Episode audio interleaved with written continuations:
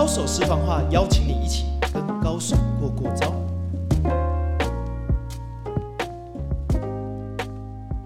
去见更厉害的人，扩大你的无限可能。大家好，我是商战西超执行长、大大学院创办人 Jerry 徐景泰。今天的高手私房话不得了了，我们来聊一个流行的话题，一个内卷的现象，一个我深入观察之外，我也投入了这个事业哈，叫线上课程。我们今天来聊聊内卷现象，为什么线上课程那么多，有百分之九十的线上课都赚不到钱，而少数的线上课赚得到钱，但还有一窝蜂的人想要做线上课。那今天我们邀请的高手私房话不得了了哈，就是我的很好的朋友王可乐日语的共同创办人林美竹。嗨，大家好。哎，为什么找他呢？原因很简单，第一个，他有做线上课，而且自己做，并且也在某一个知名平台上了以后有卖破千万哦。所以我今天也想聊聊，嗯，为什么有些线上课不赚钱，有些赚钱？但我们在一开始的时候聊聊一下，哎，美竹你怎么看线上课这个现象？怎么开始？为什么这个时代这么多人做线上课？你的观察是什么？好的，其实线上课，我们先来想一件事情是：为什么现在这几年、这几十年才有线上课？以前有吗？你觉得以前有吗？以前有，但是好像没有像这么红那，一直爆款呐、大卖啊。为什么？其实我们在二零一四年、二零一三年就开始做线上课程了。那为你知道为什么要做吗？我们是被逼的。你知道我们的教室在云林斗六。是一个不到在大概十万人的一个乡下地方，那为什么我们在那边做？因为那就是我们自己家嘛，我们就不想去外面。然后刚好那个时候我们有做脸书，然后就有学生看到老师觉得很棒，想跟他学。大部分都是台北都市的，台北、高雄、台中这一类的学生。然后呢，我们就想说，哎啊，不然就蒙坦呐，就实体班上课的时候顺便录影。然后当时候有一个机器叫做 Ustream，你们听过吗？有，就是那个太阳花学运抗议立法院的那一台直播机。我们当时候就很早，二零一三的时候我们就有开始用，然后所以我们就同时在教室上课，然后也把录好的影片给那些有在 follow 我们的学生看，然后用密码管，然后就慢慢的衍生出来。但是呢，我从里面发现一个问题，就是为什么这些学生他想要来买我们的课程？原因都是因为呢，他们可能就是距距离的问题，距离问题，再是时间的问题，他可能要轮三班，或者是他是家庭主妇要照顾小孩，不能到实体教室，所以就是被空间跟时间所限制。然后就让我想到一个东西，你知道二三十年前也有线上课程，哎呦，知道是什么东西吗？嗯，是什么？空中学校。啊，有空中英语或者是那种空中大学，空中大学对，就是用看电视节目的。对对对。然后我之前有认识一个也是会计师，他大概五十几岁，他跟我说，因为他家住在山上，然后他要照顾家人，他没有办法上学，所以他从小都是用空中大学学习的。嗯。然后就让我贯通，就是其实线上课程最早的前身就是那种电视的空中大学，然后或者是函授用买的寄到家自己看。也就是说，其实线上课程的需求很早，二三十年前就有。那因为被空间、时间还有什么东西呢？选择性太少，因为他只能透过电视传统媒体，他不知道有什么好的老师，所以他被这三个限制住了。嗯，对，空间、时间跟选择性太少。对，再来，二零两千年的时候，网络开始发达嘛，发达发展起来，然后就解除了所谓的空间跟那个时间的问题，但是还是不知道要选谁嘛。那二零一零年社群媒体起来之后，非常多优秀的创作者、老师、KOL 把自己的这个呃形象啊，还有自己的想法抛上去，然后我们选择性就变多，因此这三个我刚刚讲的限制，它就被解放出来，线上课程就开始出来了，慢慢陆陆续续。对，尤其是疫情的时候又加速了这件事情，对不对？哦，这个已经到成熟期，我觉得线上课程大概是二零一五开始，因为。好，诶也可以讲吗？好学校，好学校，其实在好像二零一四年成立的吧。然后他二零一五年就有来找过我们，可是因为那时候我们自己有实体教室，很多堂要上，然后又有就我们自己有做线上课，所以又要到台北拍课，我们就婉拒他。可是你就看哦，大概二零一五开始，你你们我们也二零一五，对不对？就是很多平台都是大概二零一五，然后应该是说如果。做的不错的很多，二零一五那时候开始嗯，就开始做了，就开始做，对不对？当然后期有一些后起之秀啦，但是很早期二零一五有一批在做线上课程，但是大家那个市场才刚热，对，还没有很快的全部人投进去。你有没有想过一件事情？就是线上课它其实跟什么东西是一体的？它不能单独存在，它一定要跟着什么东西？跟着老师，是不是？对，所以其实我们与其与其去探讨说线上课程不卖，而不如去探讨说社群媒体的兴落，就是说这些老师原本从他要有粉丝，然后到粉丝的流量变现，到现在好变现吗？你觉得呢？我觉得没有像我以前做这么简单。所以我们不应该去说线上课程不好卖，而是说现在的自媒体不好做。哦，对不对？有道理，对不对？观点好像因为你去想，是跟别人不太一样。你去想一件事情是，我们在 FB、在 IG、在 YouTube 上面有很多自媒体，然后可能有分成知识型创作者啊、搞笑的啊，或者是做，反正就很多嘛，很多类型。然后只是他要流量变现的产品不同。你刚刚有一位是团购的朋友，他是做团购变现，那有的人是做那个。那个什么变现啊？各种各种变现，专业型专业型的东西、产品之类。那线上课程就是知识老师们的变现产物的产物的产物。所以说线上课程不好做，其实是一个整体的现象，因为大家都不好变现了。公开拍天就是韭菜又 割完了，韭菜又这样讲也很实际啦。哈，就是说每个产业，我自己感觉，我二零一五年。投入在做线上课程，在这几年其实变化很大哦。那至少线上课程有三个变化，第一个就是说，过去是供给比较少，现在供给过多，但是消费人口没有变多啊。对对，这第一个。那你的选择性变这么多，那第二个问题来了，流量就这样啊。哎，我跟你说这个啊，这个我有一个很，我觉得自己还蛮喜欢这个比喻的。就是疫情的之前，二零一九年之前，其实我觉得线上跟线下它是还是分开的。线下的人做实体教室的人，特别是在都市，他其实已经习惯他这个运作模式，他他没必要再去花时间去研研发线上的产品嘛。然后我就把它比喻成两座森林，一个叫线上的森林，一个叫线下的森林。然后他们都有丰沛的食物，然后居住的人口也都是大概平均，大家都有得吃。但是这个疫情一来呢，怎么样？他把线下的这座森林给烧了，他烧了，没有食物吃，怎么样？线下的人就要去。搬到那个快点去移到线上哈，对。可是你要去想，线上的森林的食物是有限，有限那个饼就这样子嘛。可是它的动物变多了，要吃饭的人变多了，这很好哎。这比喻是不是很好懂？很好，因为我儿子动物生友会，他就会懂。他每天就说，他就会在经营的时候，他就说：“哇，这个不能人太多。”我说：“为什么他会用资源，还要贷款什么？那在那就会有那种感觉，就是某种程度上，这一片的世界不够了。”甚至疫情整个像冻结了，嗯，他就会想说，哎，那我还是要做生意啊，不然我就没办法生存。对，那那以前没兴趣的线上课就成为他是被逼的，对，老师也要有，因为他没有他没有饭吃啊。比如说像做那种旅游业的啊，或是做那种实体补习班的。对啊，小朋友都在家，他怎么办？他一定要强迫自己做线上，然后有的人不小心就成功了。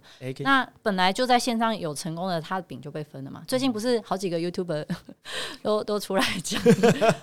讲不好做，YouTube 不好做了，饼被分了。那你这样讲也有对。当一个地方还很丰盛的时候，可能是最好发展的时候。但如果当过于密集、过于内卷的时候，这可能就变成一个现象，就是竞争里面太血腥了。还有一个问题哦，你你们去想，就是说以前实体它会被区域限制住，它会被区域限制住，所以你的分配会是平均的。对对。但是，一旦打破空间限制之后啊，它会有一种需求变成异态化。嗯，所谓的异态化，就是说它会流向极端，因为水一定是往低处流嘛。对，所以它要么就是人会越来越追求那个最好的。他比如说他买什么东西，他一定是要买那个最最棒的，对，最顶级的。然后如果说他今天比较穷，没有什么钱，他就会去买那个性价比最高的。因此，你如果今天要开发商品，你就要去想你要属于哪一段，你不能再有中间值的。对，就中间值。对，哪怕你品质再好，也可能没有市场。对，所以你会去刚刚有提到说，哎，为什么九十趴的线上课程不赚钱，但是仍仍然有几门课大卖？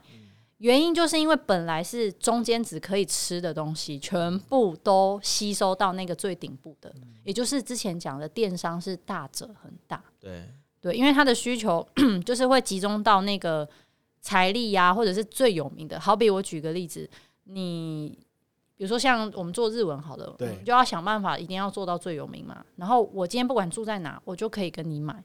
可如果说你今天没有很有名，你普通。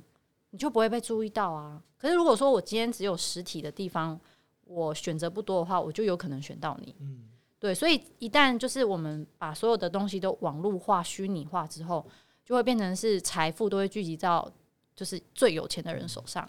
我觉得蛮有趣的。那如果从这样讲，我听听看王可的日语，你觉得线上课程这一路走来，你之所以会大卖，你自己分析过原因是什么？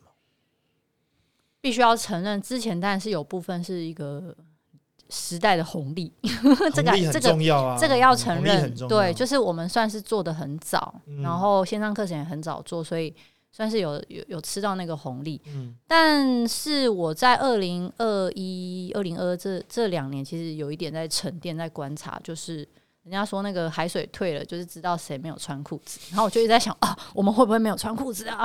我就一直在想，然后就哎。好险，还是有穿裤子，就是因为我一直有在做长期的一个布局，就是我不会只有说哦，今天好像什么很好卖，我就赶快卖那个东西，有点机会主义。嗯我就是一直有在想啊，我现在这个红利赚到的钱，我就要往后去做。比如说，我要让我的教材是有系统化的，我不要说学生今天说想要学口说课，我就马上来开门什么旅游口说课，或者是想要学什么发音课，我就赶快开个发音课，没有。我就是一定要有系统，从零一直慢慢从初级、中级、中高级、高级，然后一路把教材都做完，影片都拍完，然后官网都做起来。但是你有没有觉得现在的线上课，嗯，我自己的感受啦，不好意思哦，就是说，因为我对你这个市场不了解，但是我在网络上就看到很多日语老师就出现了。对对。其实说实在，我不太认识他，是，甚至我去看他的履历，好像也不见得那么的专，有点像说专业学院出来的，他可能有考过几级。然后长得比较漂亮，嗯嗯，可能口条也还不错，对，那来做你怎么看待这种？嗯，我自己认为有点像说网红也来做，或者是有意见领袖也来做，但是专业好像不是唯一的状态。有流量，可能他某种程度上他线上课就会大卖。你怎么看这个现象？我觉得很简单，你就用补习班的老师线上化就好啦。我们不管是不是大学还是高中，你有没有觉得就是补习班老师永远教的比学校老师好？因为补习班真的会讲，他会有一堆口诀，对有效的一些口诀笑话，然后生动有趣，动作又大。对对对对对。然后我们就会学校学校学习，其实有时候老师其实真的没有教的很好，但是你为了要过嘛，要让他不要被当掉啊，或者是说你要毕业，你就会去修那老师的课。但是如果说他真的教不好，你只好去外面补习，把那个老师不好的地方补起来。那线上这个好处就是让这些老师不不会被锁在补习班这个空间。那你会不会觉得补习班这种释放会不会造成实体的补习班很大的冲击？哎，你昨天没有看一个照片吗？就是那个南洋街的照片，原本十几年，哎，二十年前，嗯，就是整整个都很这样。那时候人口也比较多啊。哎，不是人口多吧？应该大家都聚集在北部。哦，聚集在北部，然后可能学生还比较多，对对对，学生还学生也比较多，少子化还没那么严重，对啊，然后所以你看南阳街那个补习班灯火通明，然后就有人放现在的对照，鬼东暗摸摸呢，萧条了，萧条啊，对啊，就不见得要聚集在某一个，可是其实需求没有不见啊，只是转到其他地方去了。对啊，南阳街虽然有，但是跟以前比起来已经是差很多了哈，因为现在有线上的，对，也有各地的，然后。个人也可以成为一个自媒体，不见得要依靠一个大的补习班来做通路。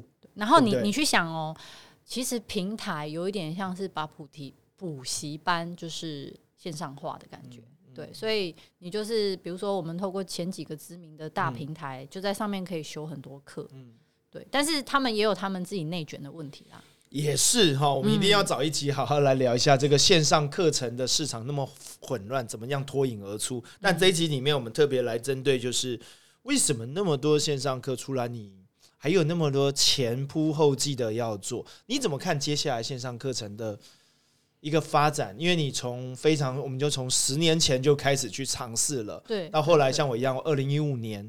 呃，有一批开始做线上平台，对但这几年因为疫情的变化，我觉得开始改变了整个生态，嗯然后再加上有一些网红也投入，自媒体的很有流量的也投入，你怎么看接下来的一些变化？嗯，我觉得其实学习线上课程，它的最终目的是学习，对吧？学习的东西其实是理性的。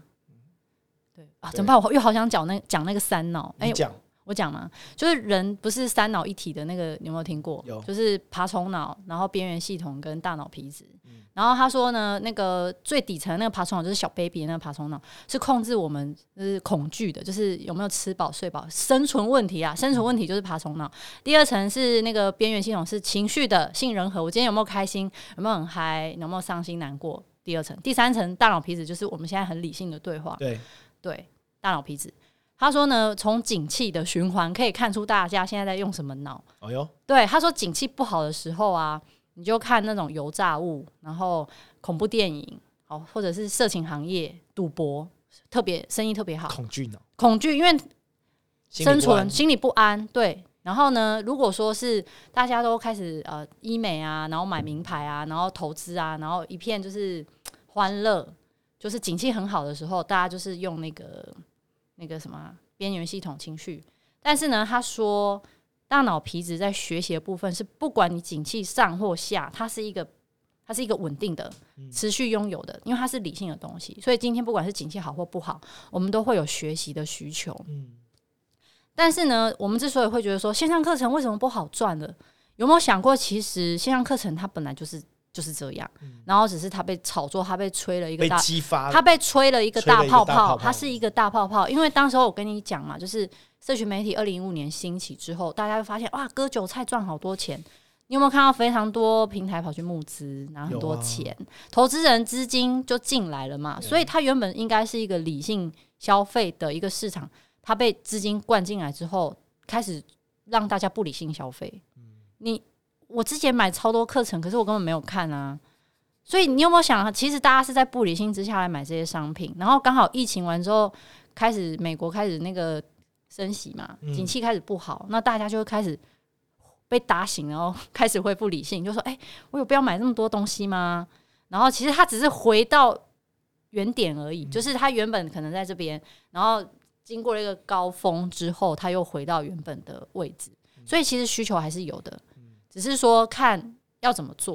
我觉得你讲得很好，我记我你让我想到亚马逊的创办人贝佐斯讲一件事情，就是观察一个长期主义最重要的不是去观察它的变化，而是什么的问题是不变的，对，所以本质就是不变的。它的底层逻辑，某种上学识是有需求的。对但你刚刚讲很好，就是当过度激化的时候，这个的风潮会过，对红利会过，或者甚至这个泡泡会爆掉，对，所以还会回到一个基本面。对线上课程不会不见，但是它会回到最理性的基本面，那些过度激情的会被一些浪潮冲走。是哇，对对你讲形容的好棒。嗯就是说，你今天如果进来这个市场，你只是想要就是赚快钱，对，赚快钱，你就是没有办法再像之前那个融景了。可是如果你今天是真的很热衷在教学上，你真的是想要带给学生长期的一些知识的获得，然后你自己也有把整个从学习一开始到后面会得到什么东西，你都有去做，都有去铺。我觉得他会慢慢，之前不是有说飞轮效应对吗？飞轮效应，对，前期会很辛苦，他可能刚投入线上课程，他会觉得，哎、不啊，我就是赚，没有人买啊。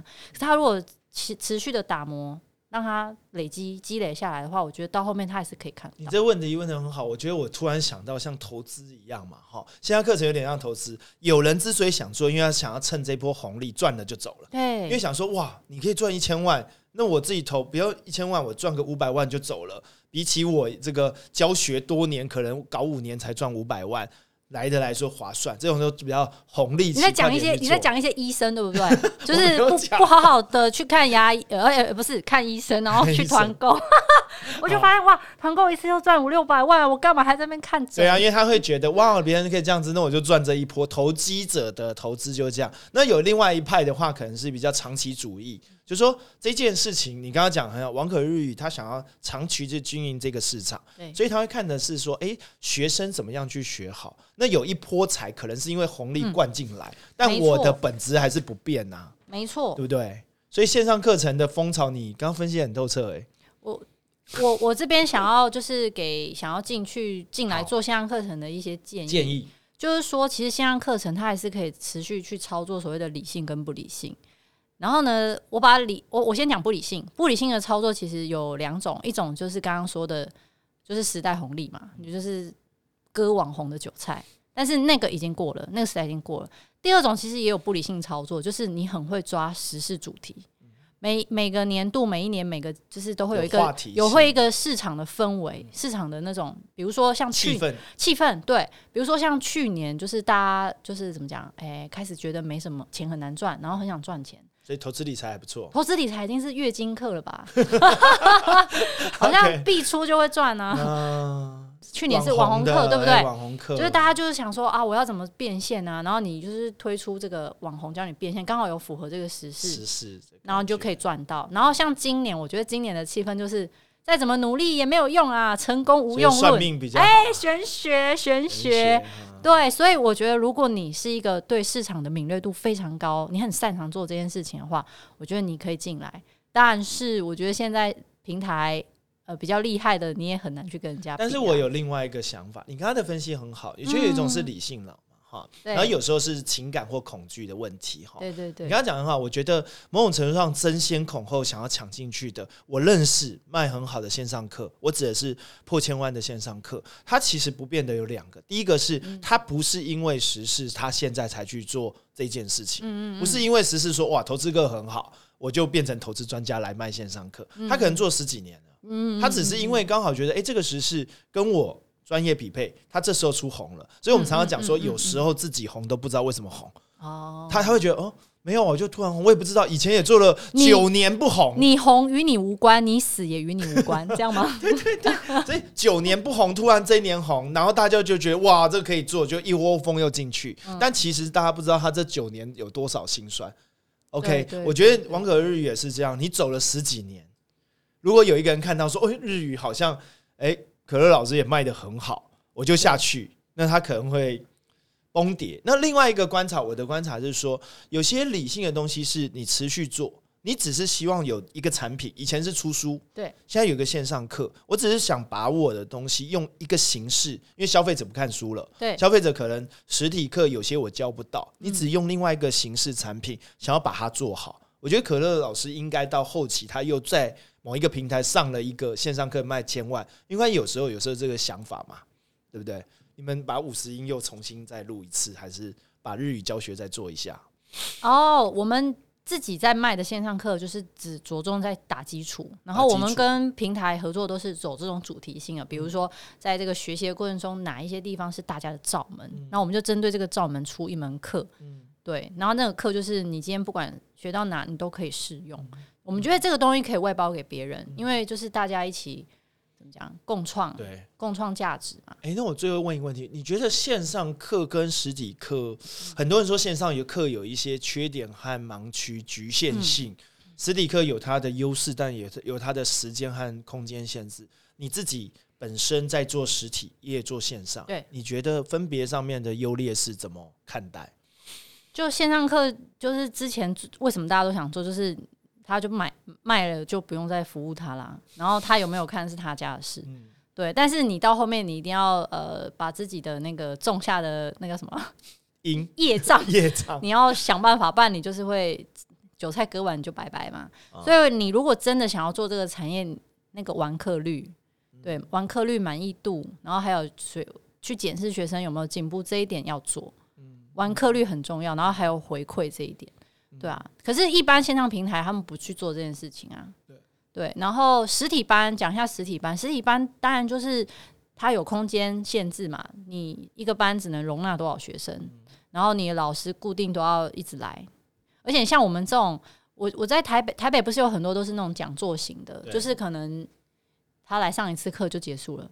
可是，在语言这个市场，他都是一次可能要买半年份的，所以他你一旦服务就是要半年，然后中间就是可能学生会减少啊，或者是老师有问题请假，啊它有很多不可控的因素。我自己在做线上课，做了八十几支，呃，就是八十几门线上课，我有一个很大心得，就是说完课率在你们日语市场或学习语言的市场，我觉得是重要的，但。呃，某种程度上，我觉得线上课可以解决一些偏远的问题，但有一些个别的输出就没有办法达成像实体课这么好的结果嘛。我就是听而已嘛，然后我就是看你怎么做嘛。对，但练这件事情，我们就会很难。但是我觉得现在的线上课有另外一种倡议，其实完课率不是很重要指标，因为他会认为，就像看书，你不会把一本书看完才代表我看完这本书又代表如何。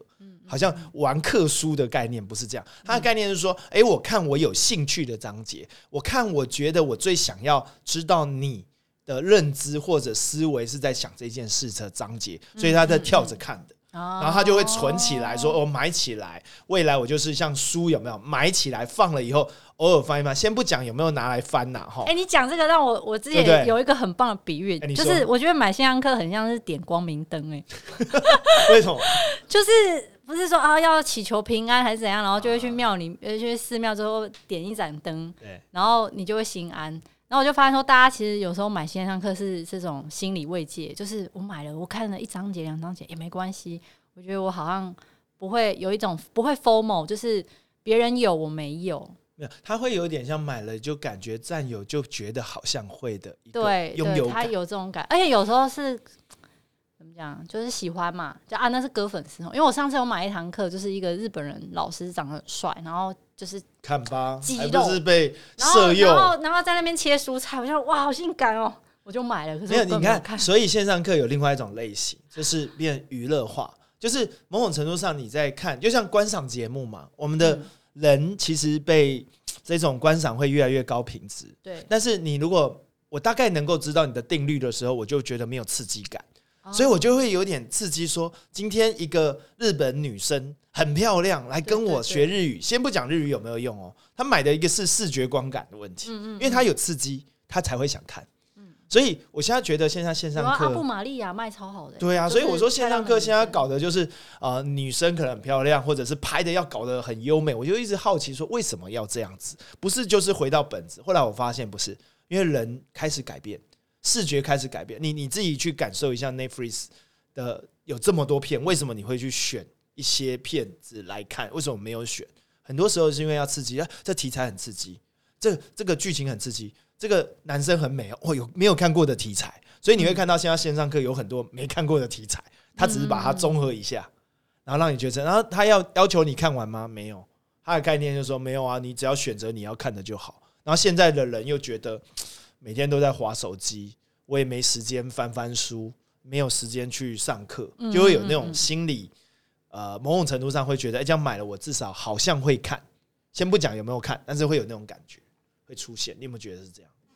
我觉得要去做分众定位，嗯就是你刚刚讲的可能是一类人，但有一类人，像我就不是这种人。对我，我觉得就是你你就不是啊，我就不是这种，我就不是，我会去看一些纪录片啊，所以我觉得什么画质那些还好。不是你最重要的重点。我我要的是内容，对，所以我觉得你要做线上课的话，你要先定义你自己要在什么，你你的受众要是谁，嗯对，然后你去服务，专注服务这些人就好。其他的像刚刚那些哗众取宠啊，或者是说哦要那个画质很高啊什么的，如果觉得你做不到，你就你就不见得要不要去跟人家去比那个，对啊，但我必须讲，这个市场很激烈。所以有很多人就会觉得啊，你做这个其实规格，我就要其实做这个规我格。跟你讲，其实没有。我我最近有在上那个高中历史课啊。对，你知道那个老师他就是自己一个人哦，然后他就用那个 Zoom 录一录，然后就是丢到 YouTube，然后用那种不公开。